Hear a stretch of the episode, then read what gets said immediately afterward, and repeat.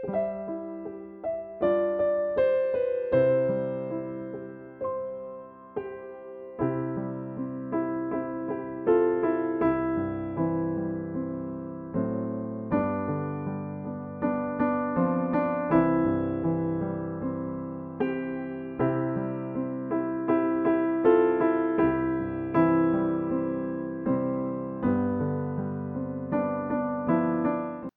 Jesus disse em Mateus 16, 28, Em verdade vos digo que alguns há dos que aqui se encontram que de maneira nenhuma passarão pela morte, até que vejam vir o Filho do Homem no seu reino, talvez ele estivesse se referindo a, ao próximo incidente, chamado de Transfiguração. Aquele monte passa a ser conhecido como, para nós, os cristãos, os leitores dos evangelhos, como o Monte da Transfiguração. De fato, o Senhor Jesus está dando um vislumbre da sua morte e o seu reino, e para isso ele convoca duas importantes testemunhas, a lei e os profetas. A lei representada por Moisés e os profetas representado por Elias. E estavam ali Pedro, Tiago e João. Esses três, portanto, uh, eles chegaram a ver o vislumbre do reino do Filho do Homem antes que morressem. Mais adiante, sabemos também que João uh, viu todos os acontecimentos que, que se dariam pela vinda de Cristo Jesus desde o arrebatamento até a tribulação, Armagedon, a parousia, que é a vinda de Jesus Cristo, o, o trono da sua glória, a separação dos bodes e ovelhas, os que cuidaram bem dos judeus e os que não cuidaram, o estabelecimento do reino, a prisão de Satanás, a rebelião das pessoas contra, eh, contra Jesus e o seu povo, quando Satanás for, por um pouco de tempo, é, tirado do abismo, e depois disso a guerra, ou enquanto isso a guerra Gog e Magog, a destruição do mundo, o estabelecimento do trono da sua glória, a ressurreição dos incrédulos,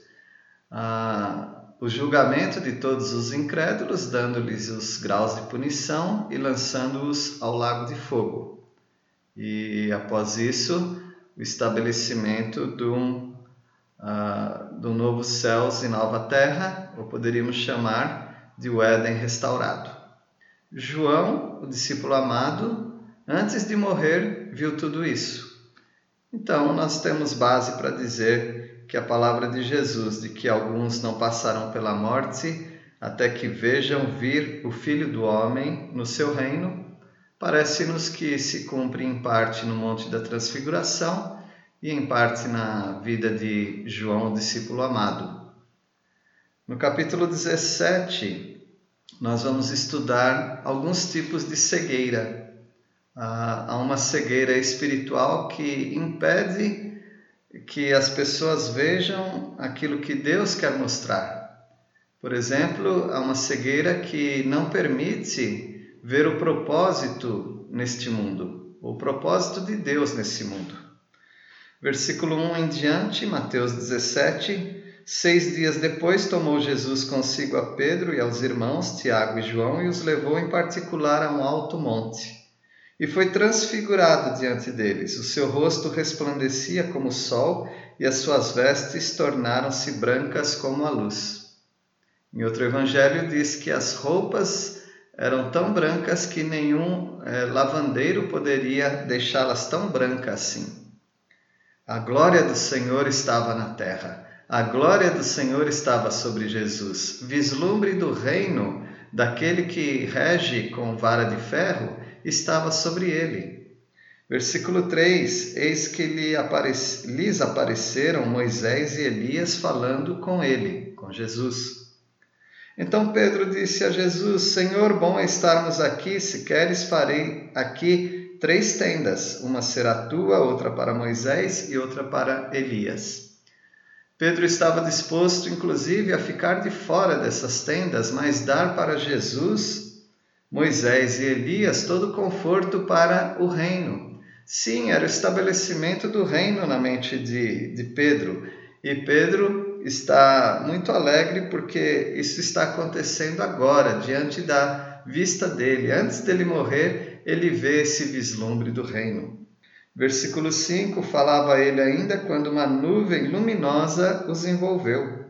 E eis vindo da nuvem uma voz que dizia: Este é meu filho amado, em quem me comprazo. A ele ouvi. O Senhor Jesus tem a comprovação celestial do seu ministério messiânico. O Senhor Jesus recebe a aprovação do Pai. E todas aquelas testemunhas estão ali para confirmar.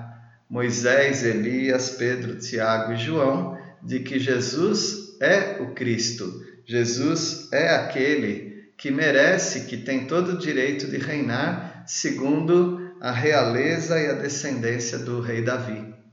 Versículo 6: Ouvindo-a, os discípulos caíram de bruços, tomados de grande medo. A voz do Senhor estava ali, a manifestação de Deus estava ali, como no Monte Sinai, que as pessoas temeram diante da manifestação do Senhor, aqui também aqueles discípulos amedrontados caíram. Como João, discípulo amado, que viu a Jesus e também caiu como morto. Já não é a primeira vez que ele teve essa esse vislumbre uh, do céu descendo até a terra. Versículo 7, aproximando-se aproximando-se deles, Tocou-lhes Jesus, dizendo: Erguei-vos e não temais. O mesmo que Jesus fez para João, o discípulo amado, lá em Apocalipse, capítulo 1. Versículo 8: Então eles, levantando os olhos, a ninguém viram senão a Jesus. Seria muito triste não ver toda essa manifestação, sendo que eles tiveram a oportunidade. E eles viram. Eles viram a lei e, e os profetas representados ah, pela, por Moisés e Elias, e depois eles veem apenas Jesus. Que visão maravilhosa! Mas há alguma cegueira, a cegueira de não ver o propósito de Deus neste mundo. Versículo 9. E descendo eles do monte, ordenou-lhe Jesus: A ninguém conteis a visão até que o Filho do Homem ressuscite dentre os mortos. Aquela visão tinha tudo a ver com o reino, mas tinha tudo a ver também com a morte e ressurreição de Cristo. Ele estava mudando o, o foco da sua mensagem. Ele já não pregaria mais o evangelho do reino dos céus, mas agora um, um novo enfoque da mensagem seria dado: o evangelho da graça, a graça que permite pecadores arrependidos serem salvos por Cristo Jesus, que morreu e ressuscitou. Versículo 10: Mas os discípulos o interrogaram: Por que dizem, pois, os escribas ser necessário que Elias venha primeiro? Eles estavam com aquilo fresquinho na mente, eles acabaram de ver Elias e agora eles perguntam: por que, que os escribas dizem? Bom, Uh, os escribas podem ter até acrescentado além do que a Bíblia disse, mas quem disse mesmo foi Malaquias. Malaquias fala que antes virá Elias.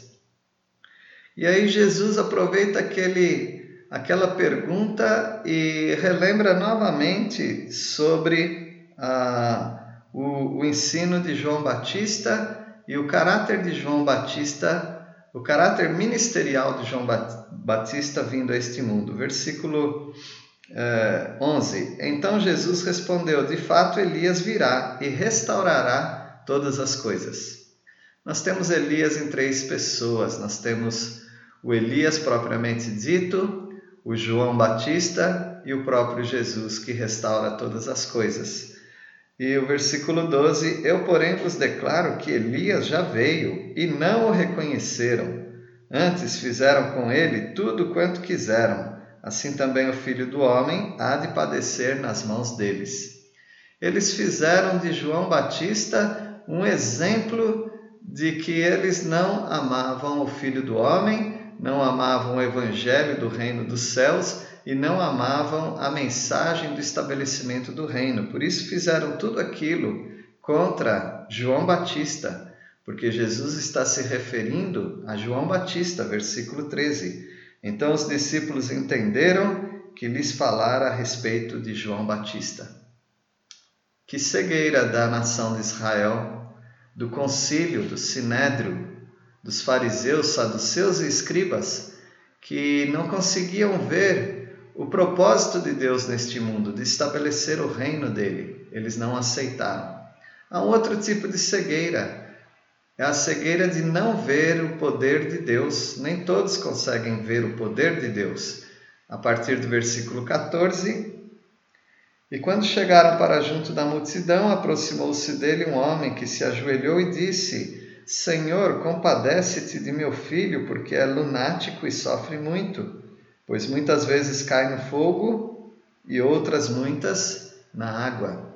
Então, mais um escravizado de Satanás aqui.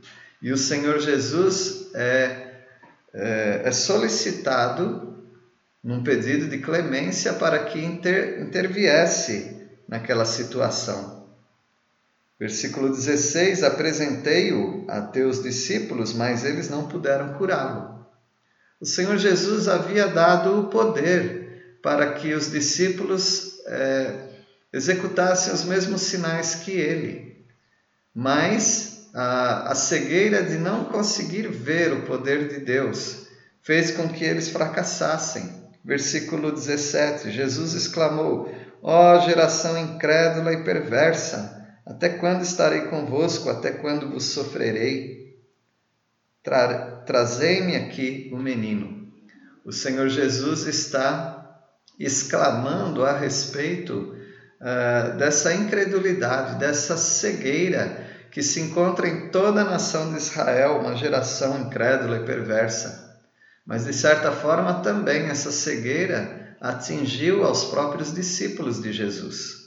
Versículo 18 e Jesus repreendeu o demônio, e este saiu do menino, e desde aquela hora ficou o menino curado, porque ele tem o poder. Nós precisamos ver o poder que está em Jesus, que e Jesus é o próprio poder, o Espírito Santo é o próprio poder. Nós não temos poder. O poder é conferido a, a nós, mas por causa da pessoa do Espírito Santo em nossas vidas.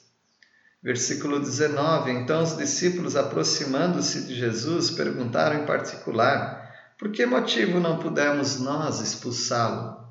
Eles sentiram o fracasso e sentiram também que eles podiam perguntar para Jesus e Jesus responderia. Em que eles falharam? Versículo 20: Ele lhes respondeu: Por causa da pequenez da vossa fé. Pois em verdade vos digo que se tiverdes fé como um grão de mostarda, direis a este monte: passa daqui para acolá, e ele passará, nada vos será impossível. Mas esta casta não se espelhe senão por meio de oração e jejum. Esse é um texto que poderia ser dúbio, ou seja, de duplo sentido para nós, e, e poderíamos até acabar interpretando erradamente achando que para se expulsar os demônios o que precisa é oração e jejum. Sim, nós não eliminamos que a oração é sempre a prática do crente. Ou aquela oração em secreto, como o Senhor Jesus disse, ou oração pública e até oração por pensamento, até mesmo na hora de expulsar um demônio. Porém, às vezes não dá tempo de fazer jejum para expulsar um demônio. Será que Jesus estava colocando todo o sucesso da, da expulsão do demônio na oração e no jejum? Ou pelo menos no jejum? Não, o Senhor Jesus está dizendo que é na confiança. Na confiança no nome de Jesus, na confiança em Deus. Porque ele diz, ele responde, quando perguntado por que não puderam expulsá-lo, ele não responde é porque vocês não oraram, é porque vocês não jejuaram. Não, ele responde é por causa da pequenez da vossa fé. Em outras palavras, é porque vocês não confiaram em mim. O humanismo novamente, eles confiaram, eles confiavam que eles poderiam fazer porque eles eram enviados de Jesus e logo automaticamente eles já tinham é, neles todo o poder para mandar nos demônios. E o Senhor Jesus disse que não é a, a enormidade da fé, a quantidade da fé, a intensidade da fé, mas ele disse que é simplesmente a confiança. Então, é, esse é um tipo de cegueira que nos atingiu também, não conseguirmos ver o poder de Deus. Há uma outra cegueira que é não ver o plano todo da redenção. Versículo 22 e 23. Reunidos eles na Galiléia, disseram-lhes, é, disse-lhes Jesus: O filho do homem está para ser entregue nas mãos dos homens, e estes o matarão, mas ao terceiro dia ressuscitará. Então os discípulos se entristeceram grandemente. Por que eles se entristeceram? É claro, nós nos entristecemos ao saber que nós não vamos mais ver uma pessoa tão querida para nós. Nós, nós nos entristecemos quando alguém está numa doença terminal e nós estamos despedindo daquela pessoa. Mas eles estavam tristes porque eles não conseguiam ver o plano da redenção ainda. Eles não conseguiam ver que o Senhor Jesus já deixou da mensagem do reino enquanto no seu ministério terreno, e agora ele está oferecendo uma outra mensagem, e essa mensagem incluía a crucificação. E a crucificação ah, era seguida do sepultamento e ressurreição, mas eles conseguiam chegar apenas na crucificação e sepultamento. Eles não conseguiam chegar na ressurreição para se, se alegrarem, por isso eles estavam tristes. Quando nós não conseguimos ver o plano de Deus completo da redenção, nós nos entristecemos e pior, nós começamos a praticar aquilo que nós temos na nossa mente, ou seja, nós temos que fazer a nossa parte porque uh, Deus ele deixou para que fizéssemos a nossa parte. Ele não faz tudo. Não, ele faz tudo. Ele dá todo o plano da salvação. O que nós precisamos fazer é simplesmente nos alegrar confiadamente de que o plano da redenção é completo. É um tipo de cegueira não ver, não ver o plano todo da redenção. Em outro, outro tipo de cegueira é não ver o reino maior que este mundo. A obra de Deus, o reino de Deus é maior do que este mundo versículos 24 em diante. Tendo eles chegado a Cafarnaum, dirigiram-se a Pedro, os que cobravam o imposto das duas dracmas, e perguntaram: Não paga o vosso mestre as duas dracmas? Uma breve explicação sobre esta, esse imposto das duas moedas é que não era um imposto é, que os publicanos cobravam, ou seja, funcionários eh, do, de Roma, judeus funcionários de Roma, cobrando seu próprio povo. Não, esse era um imposto que eles deveriam pagar com alegria, porque era o imposto do templo. Esse imposto do templo servia exatamente para isso, para sustentar o templo nas suas reformas, eh, na sua provisão. Então, o templo era sustentado pelo próprio povo, através dessa oferta, que deveria ser uma oferta voluntária, e ela se tornou uma oferta como um imposto. Pessoas contribuíam e deveriam contribuir alegremente é, com esse imposto. Agora, a pergunta é para Pedro: por que, que seu mestre não paga? Bom, será que ele não paga mesmo? ele não, precisa, não precisaria pagar, porque aquele templo reflete a sua pessoa. O tabernáculo e o templo nada mais são do que sombra da pessoa de Jesus Cristo e sua obra maravilhosa de redenção, não é? E o Senhor Jesus, portanto, é o Senhor do sábado, é o Senhor do templo.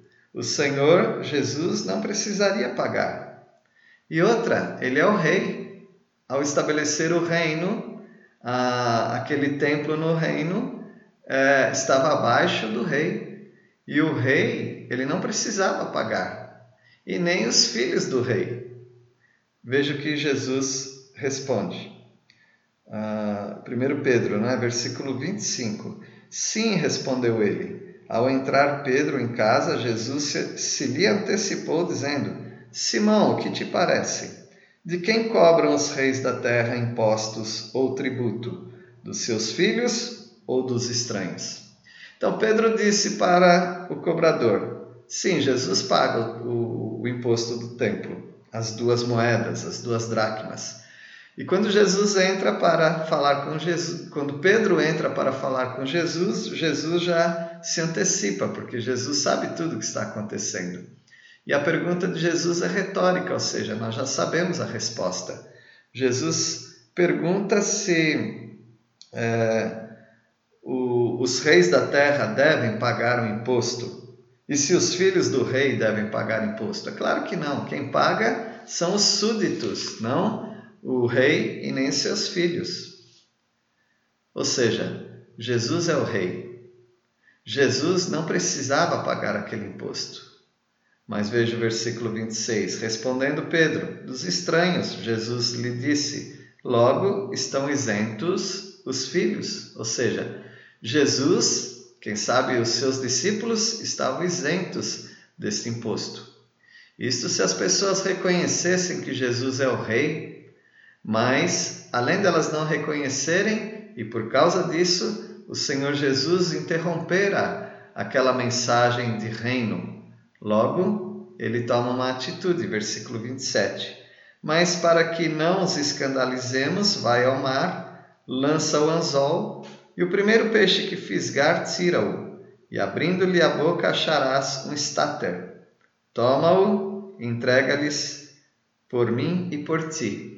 Parece-nos que esse stater correspondia a quatro moedas, uma vez que por pessoa eh, o imposto era de duas dracmas, duas moedas. Um stater para Jesus e para Pedro, isso quer dizer que tinha um valor de quatro dracmas, quatro moedas. O Senhor Jesus, portanto, ele faz aquilo que eh, ele nem precisaria fazer, mas o Senhor Jesus não está nesse mundo para brigar, para medir forças. Ele veio oferecer o reino. Não aceitaram? O Senhor Jesus até se submete a, a ser como um estranho, quando na verdade ele é o próprio Rei. Isso nos ensina sobre mansidão, sobre abrir mão dos nossos direitos, de não fazer questão tão grande de coisas que nós podemos deixar passar.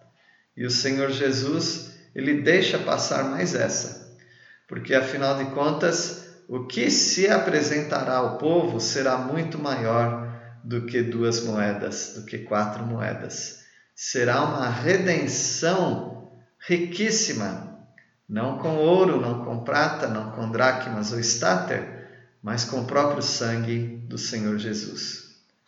Então, nós vimos alguns tipos de cegueira quando não vemos o propósito de Deus no mundo, quando não vemos o poder de Deus, quando não vemos o plano todo da redenção e quando não vemos o reino do Senhor Jesus Cristo maior do que este mundo todo.